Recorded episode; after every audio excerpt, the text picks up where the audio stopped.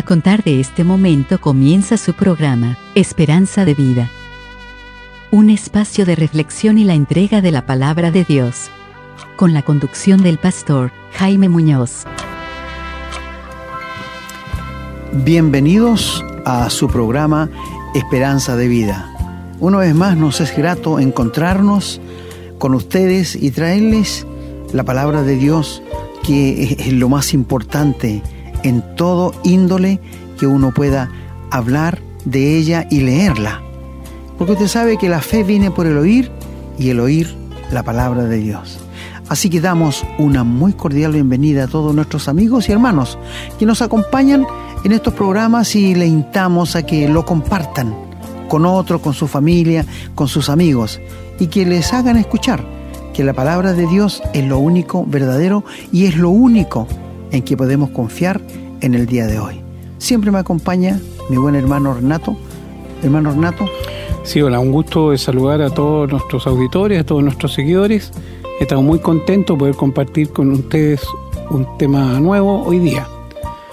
Usted decía, hermano, que sí, pues la palabra es lo único que podemos confiar verdaderamente, la palabra acción no cambia. Y bajo la luz de esa palabra y lo que dice la Biblia, hoy día el tema que traemos es casa u hogar, la diferencia entre una casa y un hogar.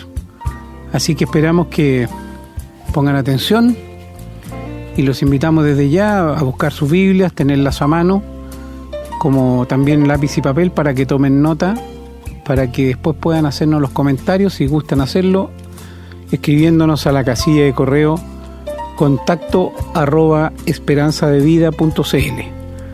Estaríamos muy contentos que nos hagan saber qué les parece el programa y si quieren que presentarnos algún tema que no hayamos tocado para que podamos también exponerlo siempre a la luz de la palabra, siempre a la luz de la escritura, en un programa futuro.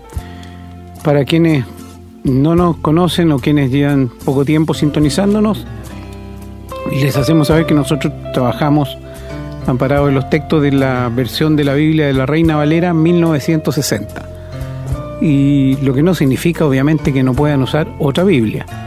Si tienen dudas sobre alguna Biblia, no tenemos problema, que hagan las consultas y con gusto nosotros les diremos cuáles son los textos que son aceptados como los textos correctos, porque también sabemos que hay muchas Biblias que están mañosamente manipuladas y que eso significa que se tuerce la doctrina. Así que dicho esto, vamos ahora a escuchar una canción y a la vuelta vamos con la lectura bíblica para que estén preparados.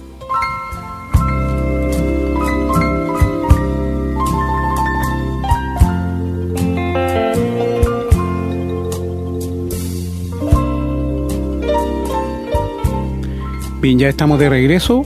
Vamos a comenzar la lectura, así que Vamos al libro de Génesis, capítulo 18, comenzando en el versículo 1 hasta el versículo 8.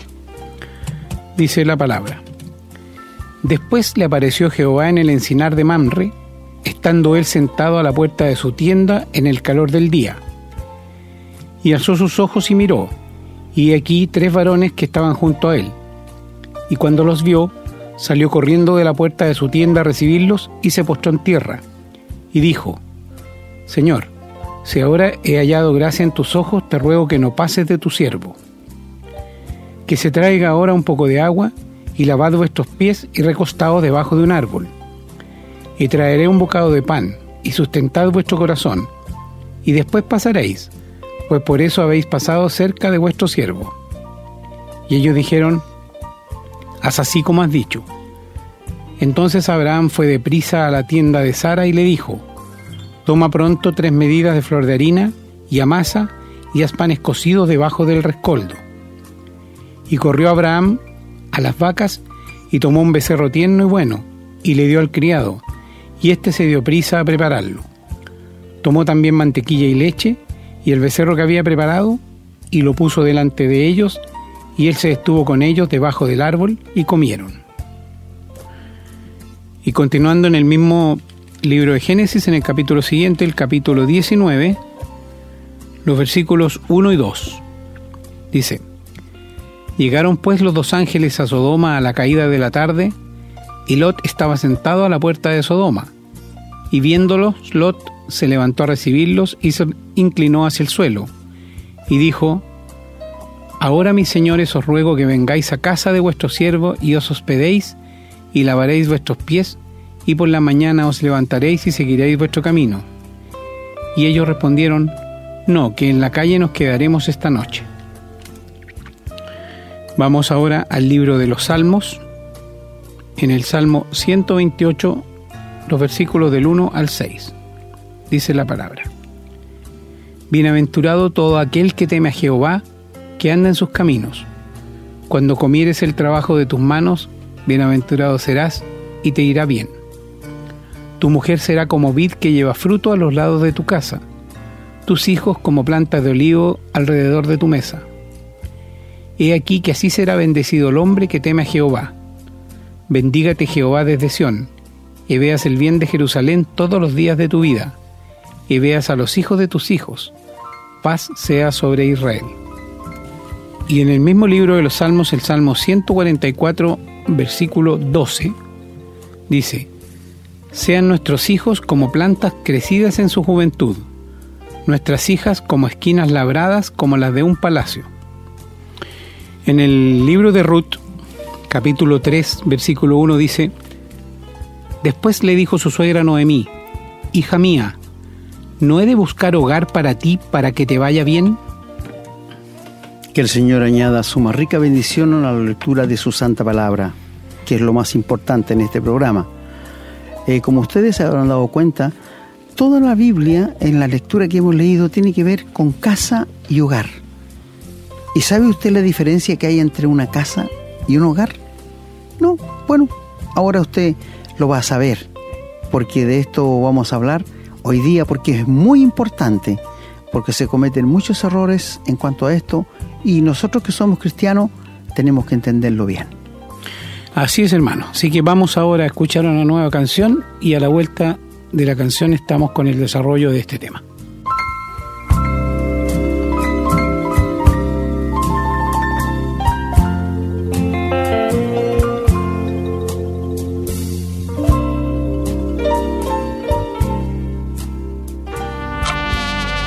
Estamos presentando su programa, Esperanza de Vida. Queridos amigos y hermanos, tenemos ante nosotros hoy día una aclaración lógica que hay que hacer. No sé si tú tienes una casa o un hogar.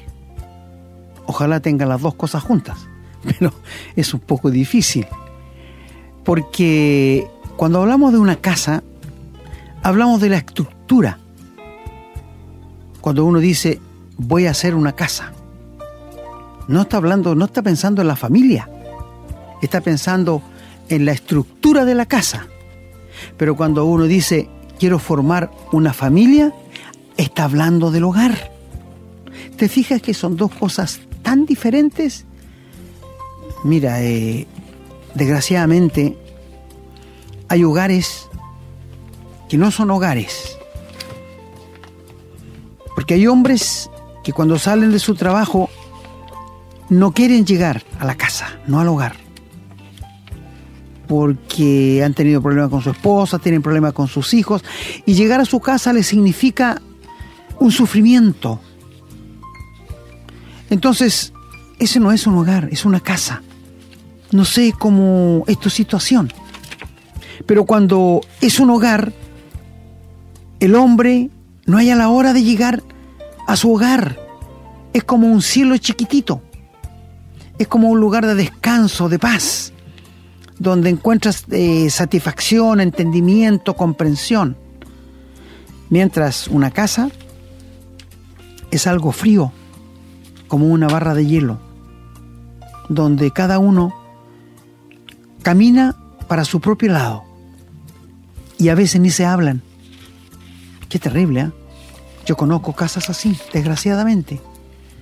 Y no puedo entender cómo padres pueden vivir bajo el techo de un hijo mayor de edad que se enoja con él y pasa una semana, dos semanas que no le saluda ni les habla. Bueno, yo no lo puedo comprender. ¿Verdad les digo? Pero bueno, de esto queremos hablarles hoy día. ¿Qué diferencia hay entre una casa y un hogar? Muchas veces los hombres salen del trabajo y pasan a una cantina y se embriagan. Y nosotros decimos, la mala costumbre de este hombre. Pero ¿sabes tú qué problemas tiene él en su casa, no en su hogar? Y se emborracha para no tener que soportar el sufrimiento que le depara la casa. Quizás con sus hijos, con su esposa, no sé. Pero estas cosas pasan cotidianamente. Pero cuando es un hogar, es otra cosa. Te atrae como un imán al hierro. No hay la hora de llegar a compartir con tus hijos y tu familia. Ojalá todos los que escuchan hoy día tengan un hogar y no una casa. Lo que lo leyó nuestro hermano en la Biblia eh, son cosas muy interesantes. Te pregunto a ti, mi querido hermano, antes de seguir más adelante, si el Señor estuviera estuviese aquí en la tierra, ¿querría ir a tu casa, a tu hogar? Si el Señor estuviese aquí con nosotros, ¿querría ir a visitarte y a entrar a tomar once, a almorzar contigo o no? No te olvides que el Señor odió el pecado. Quizás alguien me está diciendo, no, ojalá que nunca. esto me pone muy nerviosa pensar esto. Bueno, porque seguramente hay cosas en casa que no son del agrado de Dios, pero las estás practicando. Pero Dios lo sabe. Dios, no te olvides que Él es omnisciente. Yo recuerdo mucho tiempo atrás llegué a la casa de un hermano que está con el Señor ahora y tenía la puerta abierta y como teníamos confianza yo entré y él estaba en la cama leyendo una novela de pistoleros. Y cuando me vio, la tiró por debajo de la cama y apareció al otro lado. Entonces yo le quedé mirando y le dije, ¿y por qué hizo eso, hermano? No lo entiendo. Y se la recogí y se la pasé en la mano. No, es que me dio vergüenza de que me pillara leyendo novela de pistolero. Y le dije yo, y no ha pensado que Dios le está viendo, eso importa más. Uno vive mucho del que dirán. Importa más que Dios me está mirando, saberlo. En vez de que me preocupe más por los hermanos o los conocidos, los amigos. Por esto reitero, vivamos al ojo de Dios, no al ojo de los hombres. No vivamos del que dirán, que vivamos conscientes de que Dios nos está mirando y sabe todo, todo lo que pensamos, lo que maquinamos contra otro. ¿Te das cuenta? Entonces, cuando hablamos de un hogar bien constituido, porque aunque sean casados por las leyes, hay muchos matrimonios que no son hogar, sino son simplemente una casa.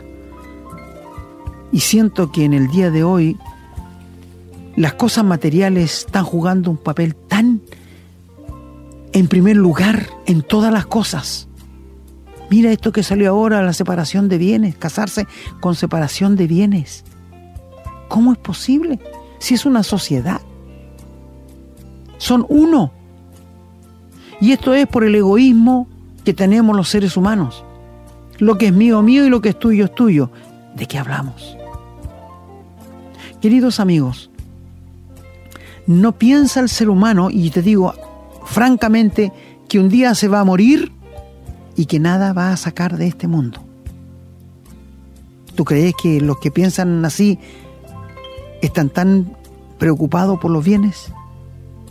Eclesiastés, Salomón lo dice muy claramente, que ha visto un mal muy doloroso de personas que trabajan día y noche y luchan y sufren y después se mueren y todo lo que han trabajado queda para los hijos y en tres días lo disipan todo. Qué mal doloroso, ¿verdad? Mis queridos amigos, Dios es muy justo. Y si Él hubiese querido que nosotros duráramos poco, no habría permitido el sueño nosotros. porque si no durmiéramos, duraríamos menos de la mitad de lo que vivimos ahora. Y Dios produjo ese martillito en nuestro cerebro que cae y nos hace dormir. Qué maravilloso es el cuerpo humano. ¿eh? Nosotros abusamos mucho de él, sí. Abusamos mucho en las comidas, en hacerlo participante de cosas que sabemos que le van a dañar, pero igual lo hacemos. Pero yo te digo, amigo, tú tienes una casa o tienes un hogar. Ponlo en mente esto, archívalo y te voy a comentar algo. Donde lo leyó nuestro hermano allí en Génesis, había un hombre que se llamaba Abraham, temeroso de Dios, que quería y deseaba hacer su voluntad. Y mis hermanos que están estudiando, yo me he preguntado, ¿cómo supo Abraham que era el Señor Jesús y que eran ángeles que venían a su casa? ¿Tenía alguna aureola el Señor Jesús? No, en ninguna manera. Es por... se conocían, conocía a Dios. Esta es la diferencia. Hay mucha gente que está en la iglesia, son miembros bautizados, participan, pero no conocen a Dios. Qué terrible. Qué terrible estar dentro de una iglesia años y no conocer a Dios. Abraham, cuando lo vio, lo conoció, supo que era el Señor Jesús. Y estos habla de las esteofanías. En la Biblia, las apariciones del Señor Jesús antes que viniera a nacer de María. Cada vez que en el Antiguo Testamento tú encuentres la palabra el ángel de Jehová, se refiere al Señor Jesús. Tuvo muchas apariciones del Señor Jesús, muchas. Mira, cuando le apareció a la mamá de Sansón, fue el Señor Jesús. Cuando luchó el ángel con Jacob en Peniel, fue el Señor Jesús, en persona. Cuando el Señor peleaba por Israel, era el Señor Jesús, el ángel de Jehová, que arrojó piedras en una oportunidad y mató más de los que mataron los israelitas, 280 mil. Le arrojó granizo con piedra del cielo. Es decir, las apariciones del Señor Jesús son muy elocuentes en el Antiguo Testamento. Antes que Él viniera a tomar un cuerpo semejante al nuestro, pero sin pecado. Y va con dos ángeles eran tres en total y ellos llegan donde está Abraham y cuando Abraham les ve, se arrodilla. Te pregunto, si seguiste la lectura, el Señor Jesús le levantó y le dijo, no lo hagas porque soy consiervo tuyo. No, porque el Señor merece nuestra adoración. Mientras cuando Juan en el Apocalipsis se arrodilla frente a un ángel, el ángel lo levanta y le dice, mira, no lo hagas, porque yo soy consiervo igual que tú, soy enviado igual que tú. ¿Cómo algunos pueden decir que el Señor Jesús no es Dios?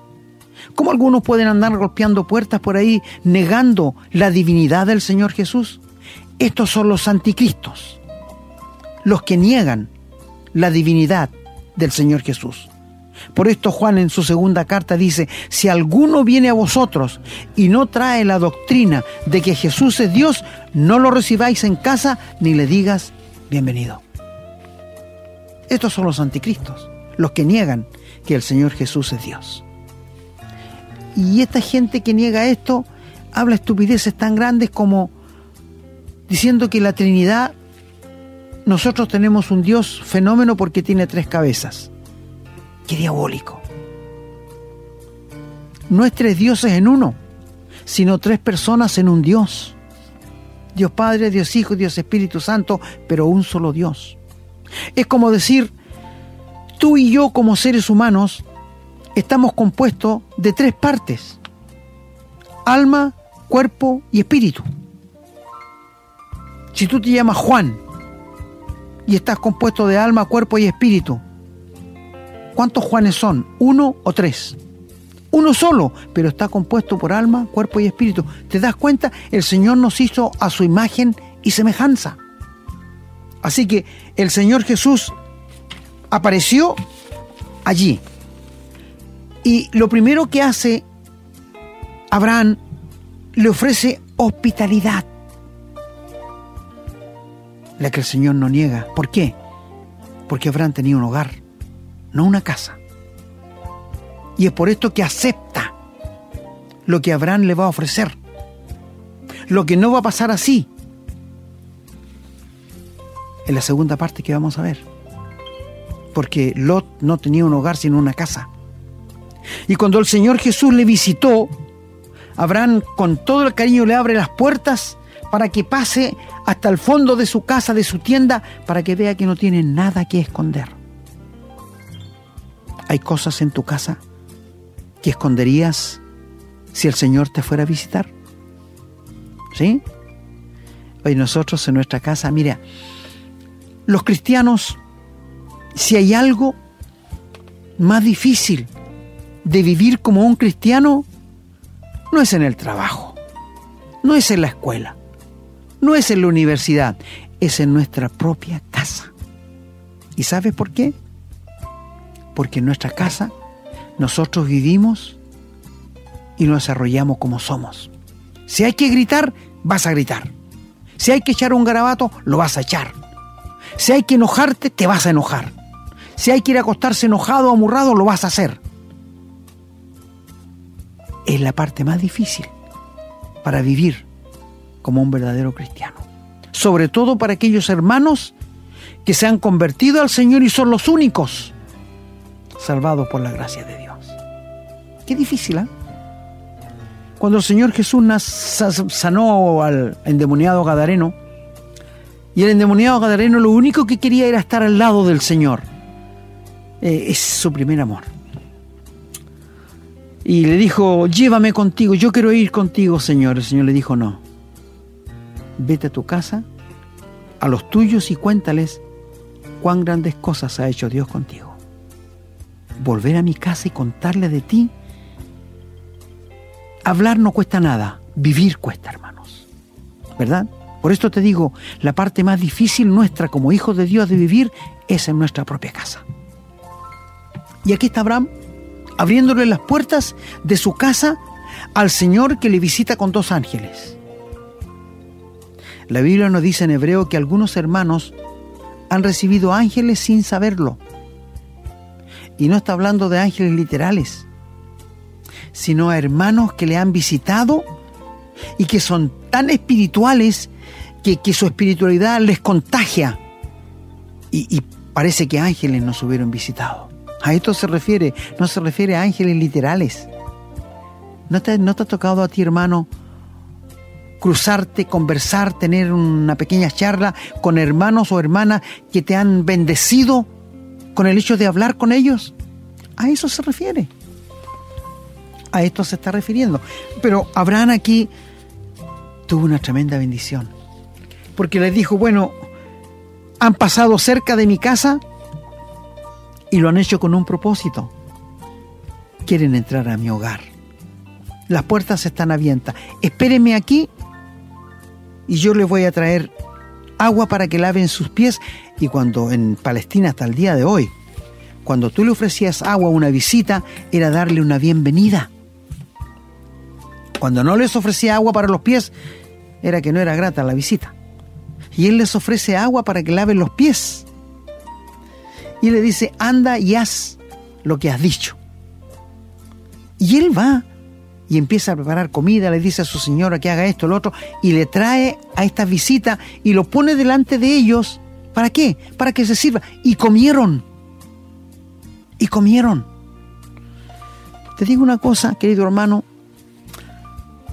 Después que estemos en el cuerpo resucitado, en el cuerpo glorificado que vamos a tener, ¿vamos a tener necesidad de alimento? ¿De comer? ¿De beber agua? ¿Como lo hacemos ahora? No, no va a ser necesario. Acuérdate que no va a correr sangre por nuestras venas. ¿Y por qué el Señor comió después que resucitó de los muertos allí en el mar de Tiberia con sus discípulos? Comió pan y pescado y los discípulos estaban tan asustados que ni siquiera nadie le preguntaba quién era, sabiendo que era Jesús. Pero el Señor comió no porque lo necesitara, sino para mostrarles que era Él. Aquí Jesús comió con los ángeles. ¿Lo necesitaban? No, pero es para tener comunión. Fíjate, tuvieron comunión con Abraham. Qué maravilloso, ¿ah? Este, cuando tú comes con alguien, estás compartiendo, estás teniendo comunión. Y el Señor comió y los, los ángeles comieron. Y después de haber comido, el Señor le dice que Sara va a tener un hijo y empiezan a conversar.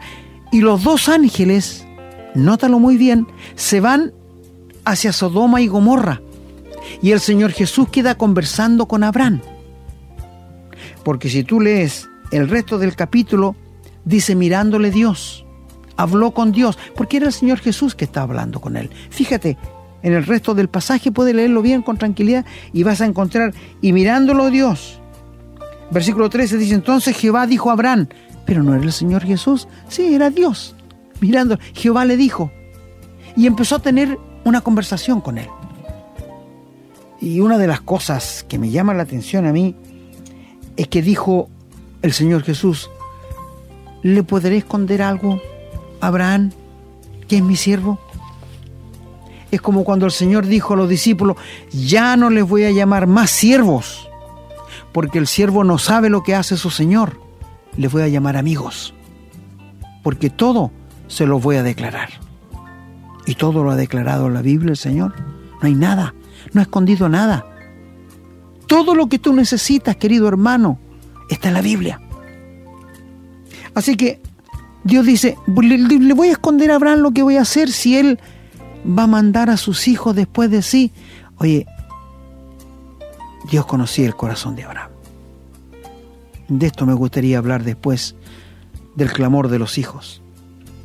Porque dice, yo sé que mandará a sus hijos y a su casa, después de sí que guarden el camino de Jehová, haciendo justicia, juicio, para que haga venir eh, Dios sobre Abraham todo lo que ha hablado. Y le dice a Abraham, voy a destruir Sodoma y Gomorra causó una gran pesadumbreza en Abraham. Por cierto, después de haber tenido comunión con él y los ángeles, él le dice, voy a destruir Sodoma y Gomorra. Abraham se preocupa y le dice, allí pueden haber muchos justos. Y tú, Jehová, siempre haces lo que es justo. Sí, le dijo. Y le dice, si hubieran 50, ¿vas a destruirlo? El Señor le dijo, no lo voy a destruir si hubiera un 45 y comienza a bajar hasta que llega a 10. Y le dice, si hubieran 10, no lo voy a destruir. Y se fue el Señor Jesús. Y fíjate en el versículo, en el capítulo 19, que dice, llegaron dos ángeles, no iban tres. El Señor no bajó a contaminarse a Sodoma y Gomorra. No, Él se fue al cielo llegaron dos ángeles a la caída de la tarde. ¿Y qué está haciendo Lot? ¿Está hablando del Señor? ¿Está trabajando por las cosas de Dios? No, está sentado compartiendo con el mundo. Lo grave, hay un dicho que dice que la iglesia y el Estado se unen. El problema es que la iglesia ahora se metió en el mundo. Hay que sacar el mundo de la iglesia. Porque el mundo está metido dentro de las iglesias de la religión. Entonces, él está sentado muy tranquilo. Y mira lo que dice. Él lo reconoce y le dice, señores míos, vengan a mi casa.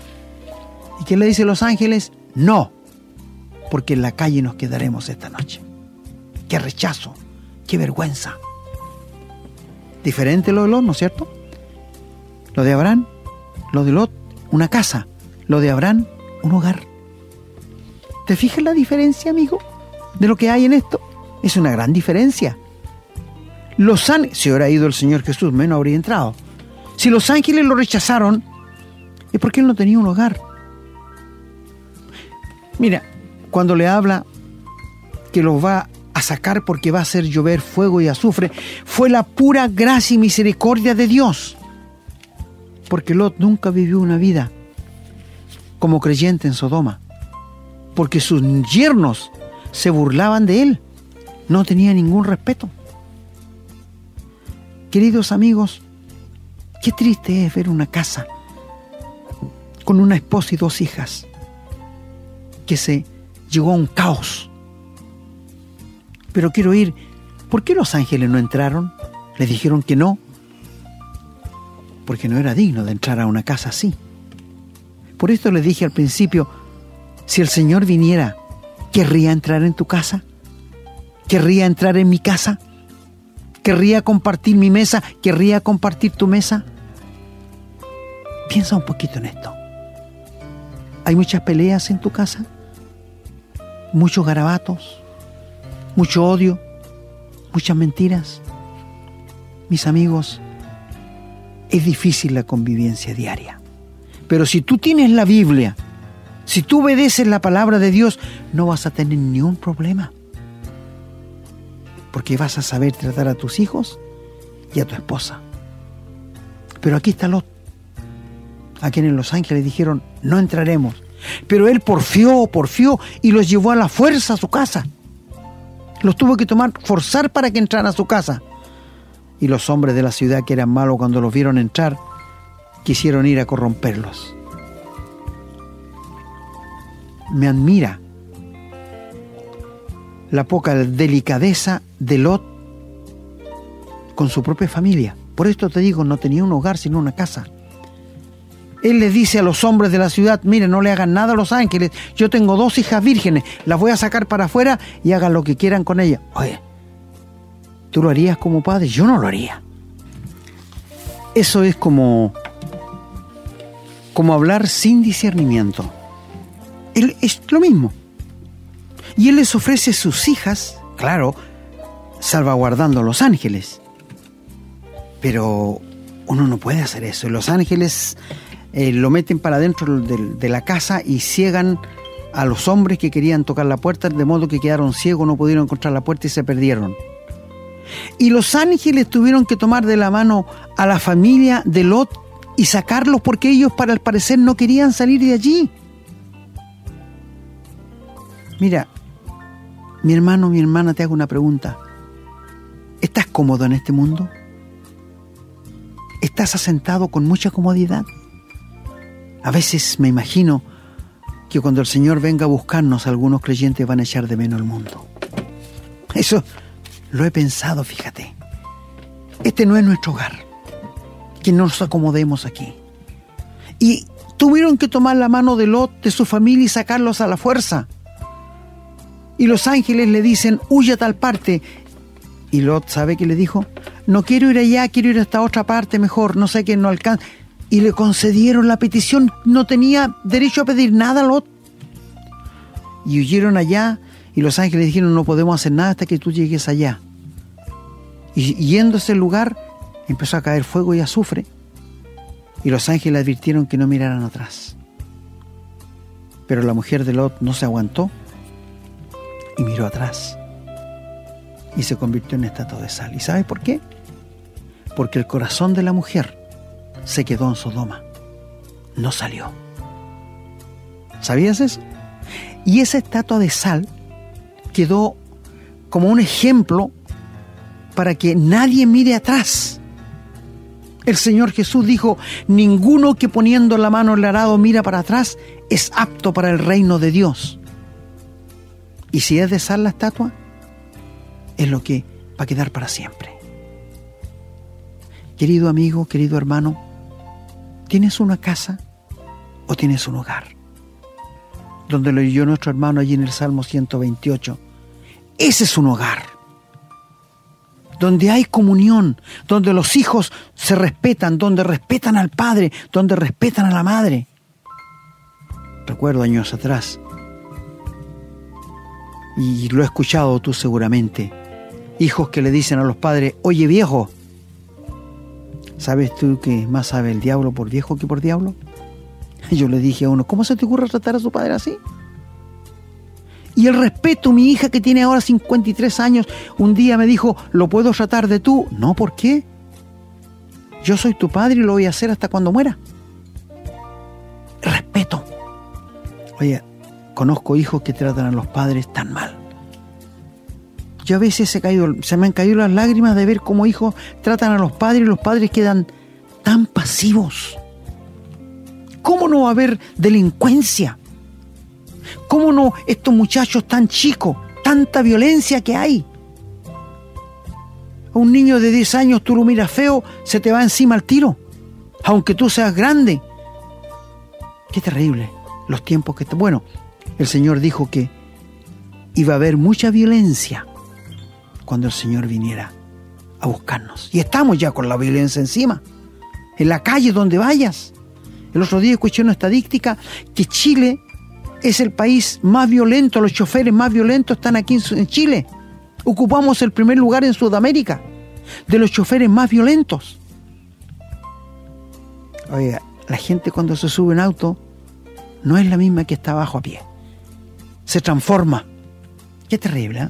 Pero amigos, hermanos, el hogar y la casa son dos cosas totalmente diferentes. Te pregunto a ti, ¿tienes una casa o tienes un hogar? Si tienes una casa, te animo para que te rindas al Señor y le pidas que te ayude a tener un hogar. Lee la Biblia, tu familia la lees tú, querido Padre, tú eres el sacerdote de la casa. Tú tienes la responsabilidad de leer la Biblia, decirle a tus hijos, siéntense aquí en la mesa, vamos a leer la Biblia de hoy día, vamos a empezar. Se necesita valentía si el Señor dice sean hombres, pero tu ejemplo es lo primero que tiene que dar para tus hijos. Queridos padres, queridas madres, yo sé que hay muchos llorando hoy día porque sus hijos están en la droga, están en el alcohol o están presos. ¿A quién culpamos? ¿A los niños o a los padres? Yo culparía a los padres. ¿Y sabes por qué? Una vez un niño que mató a otro, estaba preso, tenía 18 años, le hizo una carta al papá y ¿sabes qué decía la carta? Gracias a ti estoy aquí en la cárcel y gracias a ti hice todo lo que hice porque tú nunca me prohibiste nada, me dejaste vivir a mi regalado gusto. Qué triste carta. Esa, esa carta me partió el corazón. Hay padres tan pasivos como Elí, que veía que sus hijos hacían cosas malas. ¿Sabe qué les decía? No hagan esto, hijos míos. ¿Cómo, ¿Cómo puede un padre, si ya le advertí tres veces, yo tomo la chicote? La Biblia dice, castiga a tu hijo con vara que no se va a morir, pero lo vas a apartar del mal camino. Claro, hoy día hay una ley que dice que si tú le pegas a tu hijo te puede reclamar. Amigos, Dios no dice esto. Volvemos a las leyes de los hombres termino preguntándote, ¿tienes una casa o tienes un hogar? Si te das cuenta que tienes una casa, cómprate una Biblia. Entrégale tu vida a Dios. Ríndete tú y tu señora de corazón a Dios y comiencen a orar para llegar a tener un hogar. Mi amigo, la bendición de Dios está en los hogares, no en las casas. Te vuelvo a repetir, la bendición está en los hogares, no en las casas. Porque las casas se quedan, los hogares se van al cielo. El Señor bendiga su palabra.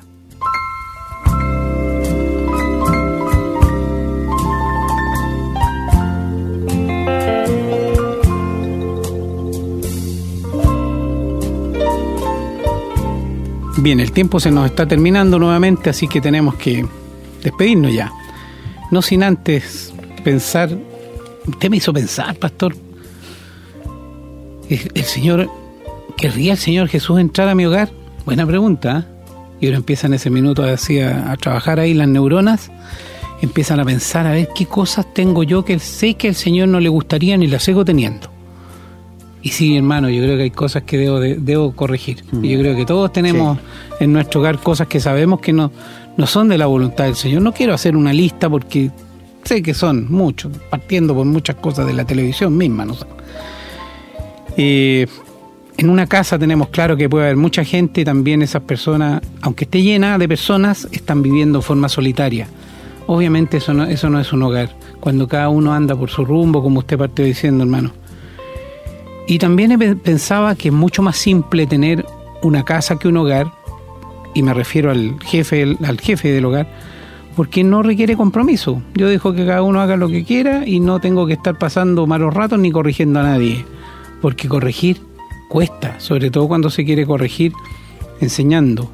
Y bueno, tenemos la carne que siempre está luchando contra las enseñanzas del Señor, los hijos son rebeldes, todos sabemos que hay edades que son muy difíciles de manejar y si se maneja mal a esa edad, las heridas quedan después, hermano, y cuesta mucho mm. en el tiempo poder eh, superarlas y quedan, quedan daños que eh, el tiempo muchas veces, la madurez de las personas, los hijos que algún día ya mayores conocen al Señor se dan cuenta de que lo que su padre, su madre decían era correcto, pero hay un periodo en que son rebeldes y cuesta mucho, así que bueno, ¿qué les hablo yo? Si hay muchos padres acá que nos estarán escuchando, ojalá esto les sirva un poco también a los matrimonios jóvenes, a los que tienen hijos pequeños. Yo tengo la bendición de tener mis hijos grandes, ya adultos, tengo 42 años de matrimonio, así que sigo, gracias a Dios, también compartiendo con la mujer de mi juventud. Y eso, obviamente, no lo tienen todos los hogares y lo comprendo. Ojalá, eh, bueno, esta lección de hoy haya servido para, sobre todo para las personas jóvenes o para los hijos que puedan estar escuchando hoy día, como una manera de darse cuenta a la luz de la palabra del Señor, eh, cuánto pueden agradecer a sus padres también y reconocer el esfuerzo que ellos hicieron. Si es que los tienen vivos, a lo mejor todavía está el momento. Ojalá hayamos tocado algún corazón. Mm. Bueno, me despido yo con un abrazo cariñoso para cada uno de nuestros auditores invitándolos a que nos sintonicen nuevamente, que puedan buscar nuestro programa en los podcasts, nos visiten en, en el Facebook y también que nos escriban a la casilla correo contacto arroba esperanza de vida para que nos hagan saber su opinión respecto al programa. Gracias una vez más, que el Señor los bendiga y que tengan un excelente día. Hermano. Gracias hermano, bueno una vez más, estamos agradecidos de ustedes por la, atención que nos han dispensado. Y esperamos que este programa les sirva, que les sirva. Y si nos pueden hacer algún comentario, para nosotros sería de ánimo, en verdad, que estamos llegando a ustedes y que les está sirviendo, que están creciendo en la gracia del Señor. Y como dijo mi hermano, hay muchos hogares llorando hoy día. La, partida de un esposo, de un hijo, de una madre, no sé. Pero los hogares se empiezan a desmoronar por esto. Satanás está muy empeñado en destruir los hogares, porque destruyendo los hogares destruye la fortaleza de un pueblo. ¿Sabían ustedes? Y también desvirtúa el pensamiento de Dios. Bueno, nos despedimos agradecidos por su atención y dándoles la bendición de Dios para ustedes y toda su familia. Nos encontraremos en una próxima oportunidad. Que el Señor les bendiga. Hemos presentado su programa Esperanza de vida. Un espacio de reflexión y enseñanza para la vida cristiana. Nos gustaría volver a contar con su sintonía. Que tengan un muy buen día.